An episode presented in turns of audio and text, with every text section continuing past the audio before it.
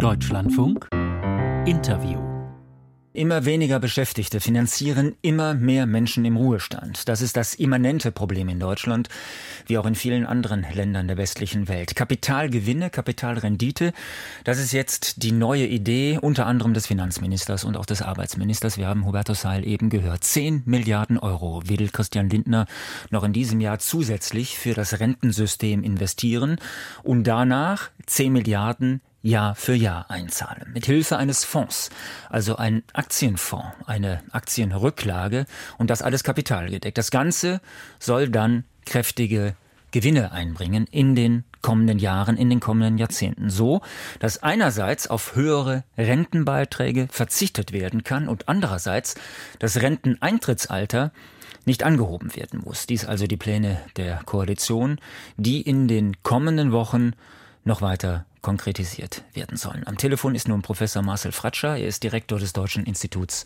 für Wirtschaftsforschung. Guten Morgen nach Berlin. Guten Morgen, Herr Müller. Aktienfonds, Aktienrente. Geht jetzt Spekulation vor Sicherheit? Nein, ähm, eine Aktienrente heißt erstmal, dass ähm, es sich lohnt, ähm, sein Erspartes und in dem Fall der Staat ähm, in Aktien anzulegen, besser als wenn man jetzt äh, in eine sichere Anleihe geht, wie zum Beispiel, wenn man sein Erspartes auf dem Sparkonto anlegt. Und ähm, das ist die Idee. Ähm, und Aktien sind riskant, wenn man einen Zeithorizont von ein, zwei Jahren hat, weil der Wert von Aktien sehr stark schwanken kann. Die können auch mal 20 Prozent an Wert verlieren in wenigen Wochen. Aber langfristig wissen wir, verdienen Aktien ungefähr drei bis vier Prozent mehr oder kriegen mehr an Zinsen, an Rendite, als wenn man in Staatsanleihen hineinlegt. Das ist die Idee, dass man also mehr Rendite, bessere Zinsen bekommt und äh, in diesem Fall, dass der eben der Staat das für die Bürgerinnen und Bürger tut. Und das ist nichts Spekulatives dabei. Ähm, da ist natürlich ein bisschen was Spekulatives dabei, aber wenn man jetzt ein, äh, etwas über eine Anlage über fünf oder zehn Jahre nimmt, dann ist diese Spekulation, diese Unsicherheit, äh, wie hoch wird die Rendite sein, relativ gering. Sie ist nicht null, aber sie ist ähm, äh, relativ gering. Wenn das so ist, dass Sie sagen, ähm, in einer langfristigen, mittelfristigen Perspektive, wie auch immer jetzt nicht genau definiert, ist es auf jeden Fall ein Zugewinn, ist es auf jeden Fall ein Plus. Stellt sich die Frage, warum hat Deutschland das nicht längst gemacht? Deutsch, die, das, die Logik des Rentensystems in Deutschland ist, ein, ist eine völlig andere. Das ist eine umlagebasierte. Also wie Sie ja eben auch gesagt haben, die jungen Menschen zahlen für die Alten. Also das, was hier ein junger Mensch heute in die gesetzliche Rente einzahlt, das geht, geht nicht irgendwo auf einem Konto, sondern das geht sofort eins zu eins äh, an äh, jemanden, der schon in Rente ist. Und ähm, jetzt ist die Idee dieser Aktienrente, man will das teilweise umstellen auf eine sogenannte kapitalgedeckte Altersvorsorge. Heißt, äh, nicht mehr nur, nur ausschließlich die Jungen zahlen für die Alten, sondern zusätzlich hat man eben ein, ja, ein, ein, ein, eine Menge Geld in Aktien angelegt, die jeden Monat äh, etwas ausschütten, also jeden Monat eine Rendite erwirtschaften. Und das nimmt man zusätzlich obendrauf um eben die jungen Menschen, die arbeiten, ähm, zu ermöglichen, dass sie nicht mehr ganz so viel für die älteren Menschen zahlen müssen. Denn wie wir auch eben gehört haben, es gibt immer weniger Menschen, die arbeiten, immer mehr Menschen, die in Ruhestand sind, also Rente erfordern. Und man will damit im Prinzip die jungen Menschen nicht überlasten. Das, das sind sie zum Teil heute schon. Also das ist in, in kurz jetzt wirklich die Idee. Man will im Prinzip die Beitragszahler etwas entlasten äh, und so, auch so, dass die Menschen, die in Rente sind, auch nicht ihr ja, ihre Rente nicht so stark schrumpft, sondern dass die auch weiter wachsen kann. Ich möchte aber nochmal auf die Frage eingehen, ähm, Herr Fratscher, die ich gerade gestellt habe. Ähm, wenn das alles bekannt ist, dass das so funktioniert, und wir haben ja viele Beispiele, wo das ja offenbar funktioniert, mit dieser kapitalbasierten Zusatzanlage, ähm, also Aktienfonds, Aktienrente, beispielsweise in Skandinavien. Aus Schweden werden da ähm, ja auch recht hohe Rendite ähm, gemeldet. 14 Prozent haben wir gestern dann noch nachgelesen, ähm, soll das jährlich gegeben haben dort. diese, diese Anlageform. Warum ist das bei uns nicht schon viel früher passiert?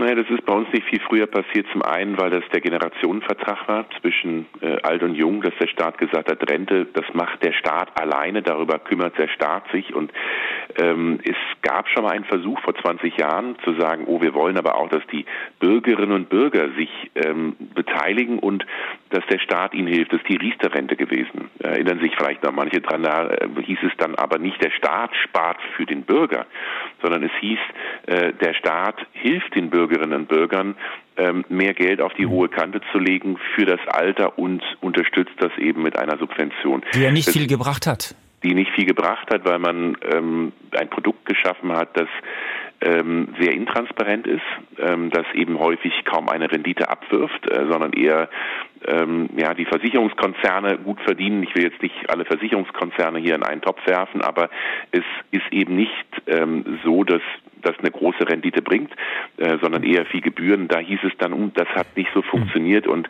ähm, ja, deshalb kommt man davon ab und realisiert, wir brauchen was anderes. Vielleicht da nochmal einzuhaken. Das heißt, Sie sagen, die Riester-Rente war besser für die Unternehmen als für die, für die Rentner.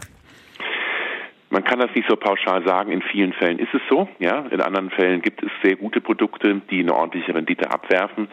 Ähm, und ähm, also die Riester-Rente ist jetzt nicht per se schlecht, aber sie wurde halt von den Menschen in Deutschland nicht so angenommen, dass sich das wirklich großartig auswirkt äh, im Alter. Und gerade Menschen mit geringem Einkommen sagen, wieso soll ich denn hier so viel sparen, wenn ich gar nicht weiß, ob das überhaupt was bringt. Und das ist das grundlegende Problem, das man ansprechen muss. Wir haben in Deutschland 40 Prozent der Menschen, die die keine Ersparnisse haben. Wir haben in Deutschland ungewöhnlich viele Menschen, die können mit ihrem Arbeitseinkommen nichts sparen. Die können nichts auf die hohe Kante legen, zu sagen, ich spare jetzt mal fürs Alter. Und das ist das Dilemma, in dem wir uns befinden, dass gerade Menschen, die ein hohes Risiko haben, in Altersarmut zu rutschen, ähm, eben geringe Arbeitseinkommen haben. Und da ist die Logik der Aktienrente zu sagen, okay, wenn die Bürgerinnen und Bürger nicht sparen können fürs Alter, ähm, dann lasst doch uns, also lasst den Staat das machen. Und das ist im Prinzip die Idee der Aktienrente. Ähm, wäre schöner, wenn die Menschen selber sparen könnten und auch sparen würden, weil dann würden sie natürlich auch besser selber Entscheidungen treffen können. Aber wie gesagt, das ist mir damit mit der Riester-Rente schwierig mhm. und ähm, 40 Prozent der Menschen können nicht sparen und deshalb ähm, will der Staat da helfen. Der Staat will helfen, sagen Sie, Herr Fratscher. 10 Milliarden. Ist das eine Summe, die in irgendeiner Form eine Perspektive hat, dass das wirklich auch in 10, 15, 20 Jahren hilft. Denn äh, wir haben gestern noch die Information bekommen, bis 2037, das sind jedenfalls die Pläne des Finanzministers, soll ja dieser Fonds gar nicht angetastet werden, also keine Entnahme von Geld möglich sein. Was bringt das dann?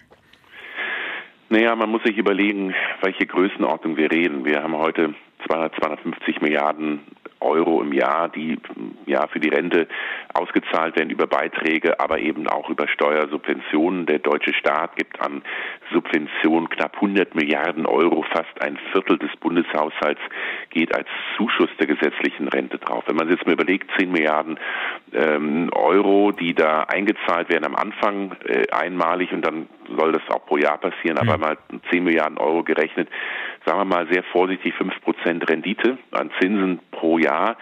Ähm, ne, das sind 500 Millionen äh, Euro äh, bei 250, 300 Milliarden Euro Volumen bei der gesetzlichen Rente sieht man, ähm, das ist ja noch nicht mal ein Prozent. Das ist ja äh, noch nicht mal ein, ein bisschen mehr als ein Promille, vielleicht das Doppelte. Also hört sich ähm, nach, nach Kosmetik an das ist eher Kosmetik. Und selbst wenn man jetzt jedes Jahr 10 Millionen zusätzlich in diesen Topf einzahlen würde, dann kommen 2037 immer noch nur sehr, sehr kleine Summen äh, zu, zustande, also an wirklich an Rendite, wie das die gesetzliche Rente unterstützt. Also es ist besser als nichts, aber es ist nicht der große Wurf. Es ist nicht die Lösung, wo wir jetzt sagen können, oh toll, ähm, ne, wenn wir dann mal in Rente gehen 2037, dann kriege ich 10 Prozent, 20, 30 Prozent mehr an Rente. Das wären ja so Größenordnungen, wo man sagt, ja, das, das, hm. das rechnet sich, da, da, ne, das hilft mir wirklich. Dafür ist es einfach zu klein und 10 Milliarden Euro gleichzeitig ist ja auch nicht wenig Geld. Ne? Also wenn man das zurücklegen will, dann überlegt man sich, will man das nicht lieber für Bildung ausgeben oder äh, für, für ein besseres Gesundheitssystem oder für eine bessere Infrastruktur. Also äh, es ist guter gemeinter Versuch. Es macht ökonomisch Sinn, dass der Staat eben dort mitdenkt und für die Menschen besser vorsorgt. Mhm. Aber es wird nicht der große Wurf sein. Aber dann ähm, nach dieser Kritik von Ihnen beziehungsweise nach dieser Bewertung, ähm, da hilft ja dann offenbar dann doch nur eins, mittel- und langfristig, länger arbeiten. Ähm, naja, die Menschen, die es kommen können, ja, für die Menschen, die es können, ist es sicherlich möglich, aber wir realisieren doch heute schon, dass viele Menschen nicht bis 66 oder bis 67 kommen und ähm, wir werden auch eine Zunahme der Erwerbsunfähigkeit haben, dass Menschen einfach vorher krank werden und den können Sie nicht sagen, arbeitet doch mal länger. Der Schlüssel für eine gute Rente liegt in zwei Dingen. Das aller, allerwichtigste ist ein gutes Arbeitseinkommen während des Arbeitslebens. Das ist das, das, das Beste und das Wichtigste. Ähm, wir haben in Deutschland einen ungewöhnlich größten Niedriglohnbereich. Ähm, also es gibt ganz viele Menschen, die verdienen so wenig, dass da wenig an Rentenpunkten rumkommt. Und das zweite große Problem sind unterbrochene Erwerbsbiografien und Teilzeit. Meine große Sorge sind Frauen.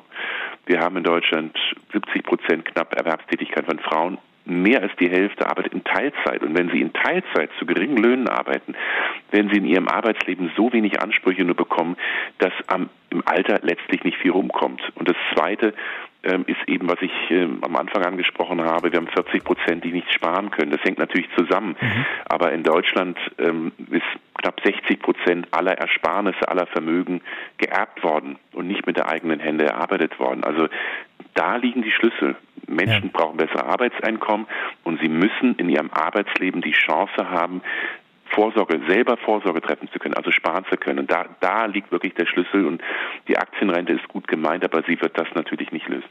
Professor Marcel Fratscher, bei uns heute Morgen live im Deutschlandfunk, Direktor des Deutschen Instituts für Wirtschaftsforschung. Danke für Ihre Zeit und Ihnen noch einen guten Tag. Ich danke Ihnen.